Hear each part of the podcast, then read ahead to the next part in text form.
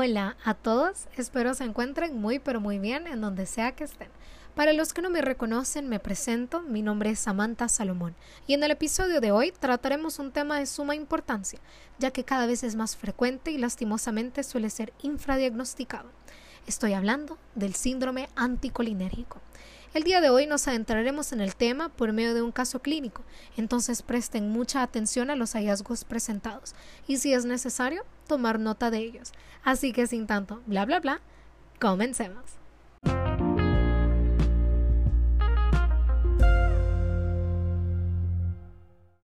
Se trata de un hombre de 29 años de edad, previamente sano, que ingresó a unidad de terapia intensiva por intento de suicidio. Ocho horas previas a su ingreso, ingirió 1.600 miligramos de difenidramina.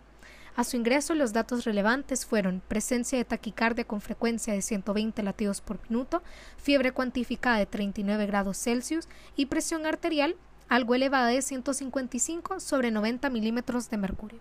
A la exploración física se observó agitación psicomotriz, midriasis, visión borrosa, diplopía, mucosa oral y piel seca con hiperemia e hipertermia, hilio, distensión abdominal y movimientos mioclónicos. Los niveles de benzodiazepinas, alcohol, anfetaminas y cocaína fueron negativos y en el electrocardiograma se observó taquicardia sinusal.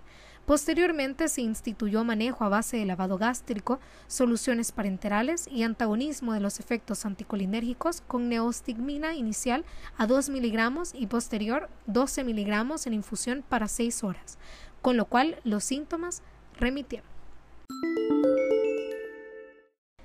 Bien, hagamos entonces un recorrido literario de los hallazgos del síndrome anticolinérgico, el cual abreviaremos SA. Previo, Cabe que recordemos que con todo esto estamos hablando sobre la acetilcolina, un neurotransmisor importantísimo, regulador del ciclo sueño-vigilia, la memoria, estado de alerta, orientación y analgesia. Entonces, una deficiencia absoluta o relativa de la actividad colinérgica a nivel de los receptores muscarínicos puede resultar en un SA. Hay una serie de medicamentos con actividad anticolinérgica que pueden precipitar un SA, por ejemplo, algunas plantas como la viadona y los alcaloides derivados de esta como la atropina, también los antidepresivos tricíclicos, antiparkinsonianos, las benzodiazepinas como diazepam y los antihistamínicos como la difenidramina, que fue lo sucedido con nuestro paciente del caso clínico. Los mecanismos por los que estos medicamentos producen SA son 1. Al antagonizar de manera competitiva la acetilcolina a nivel de los receptores muscarínicos colinérgicos. 2. Disminuir la síntesis o liberación de la acetilcolina.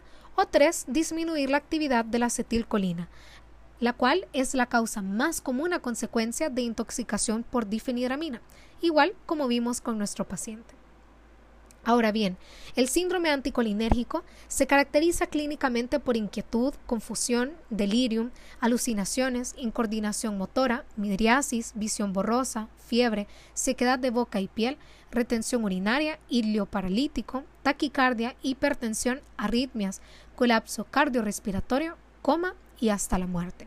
El diagnóstico es meramente clínico y se apoya en una respuesta positiva al tratamiento con inhibidores de la enzima acetilcolinesterasa, y dentro de estos, el salicilato de fisostigmina es el agente de elección. Esta es una amina terciaria que logra cruzar la barrera hematoencefálica y revierte las manifestaciones del SA. La fisostigmina inhibe de manera competitiva la acción de la acetilcolinesterasa, que normalmente degrada la acetilcolina.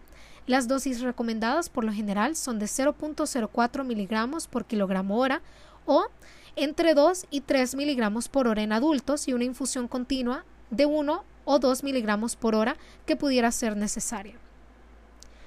Y bueno, nuestro paciente fue tratado con neostigmina, que igual es un inhibidor reversible de la enzima acetilcolinesterasa, por lo que perfectamente se puede utilizar. En fin, eso ha sido todo por el episodio de hoy. Espero que haya sido de su agrado y provecho. Sin más, nos vemos a la próxima. Bye.